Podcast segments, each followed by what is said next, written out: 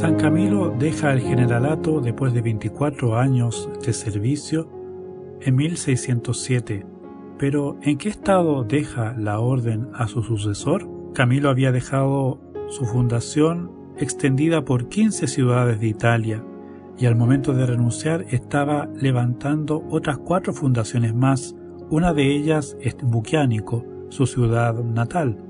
Había en ese momento en la orden 242 religiosos profesos, es decir, que ya habían hecho los cuatro votos religiosos, castidad, obediencia, pobreza y servicio permanente a los enfermos. De estos 242 religiosos, 88 eran sacerdotes.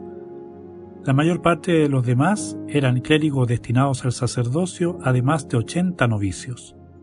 Durante los 24 años que él gobernó, murieron 170 religiosos y miembros de la orden, de los que 71 eran profesos. Dejó ocho hospitales en manos de los nuestros, de los cuales en cuatro se estaba sirviendo al modo que él deseaba, es decir, con el servicio completo.